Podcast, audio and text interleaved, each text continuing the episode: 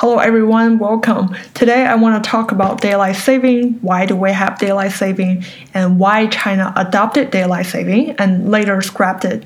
Let's begin. So I don't know where you live, uh, whether you have daylight saving. So daylight saving, uh, to put it simply, is in the spring uh, you move your clock forward for one hour, so you get one hour less of sleep.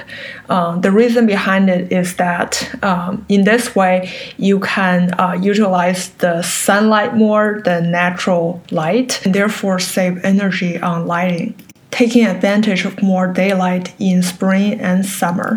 In the US, daylight saving time starts in March and actually ends this weekend. China actually had daylight saving time uh, from 1986 to 1991 for about six years for the similar reason, which is to save energy. So, why did China just briefly experiment with daylight saving time and then did away with it? Uh, I think the first reason is that it, it caused a lot of confusion and a lot of effort uh, to keep up with daylight saving time back then people did not have smartphones and computers to just automatically uh, keep up with the daylight saving time change and for a country like China, which is super big and it's just hard to get the time change across to every corner of the country. But I think more importantly is because of China's division of time zones. Uh, like I mentioned in the previous episode, although China spans across five different time zones, it only uses Beijing time, which is GMT plus eight hours, as its only official time used for the entire country.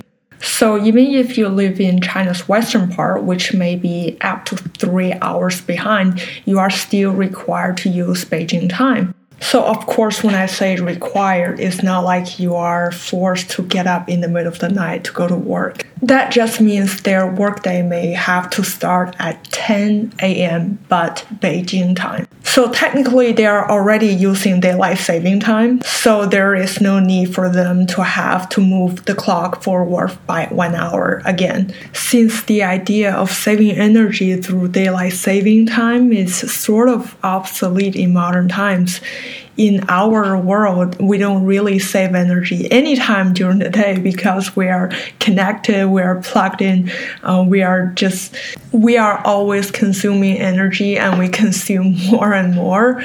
And lighting is just a tiny little part of our daily energy consumption. So people may argue that daylight saving time uh, gives people more opportunity to go outside to exercise that may be true. But if we say it saves energy, I don't think it's a valid argument anymore. In daylight saving time actually causes more inconvenience and confusion than the benefits that it can offer. So for China, it doesn't really help it save energy and it's also not helpful because it uses Beijing time for the whole entire country adding daylight saving time is just gonna mess it up even more. So I do not blame China to keep it simple and keep it the same all the time, all year round. So that's all for today. Thank you for tuning in. Bye.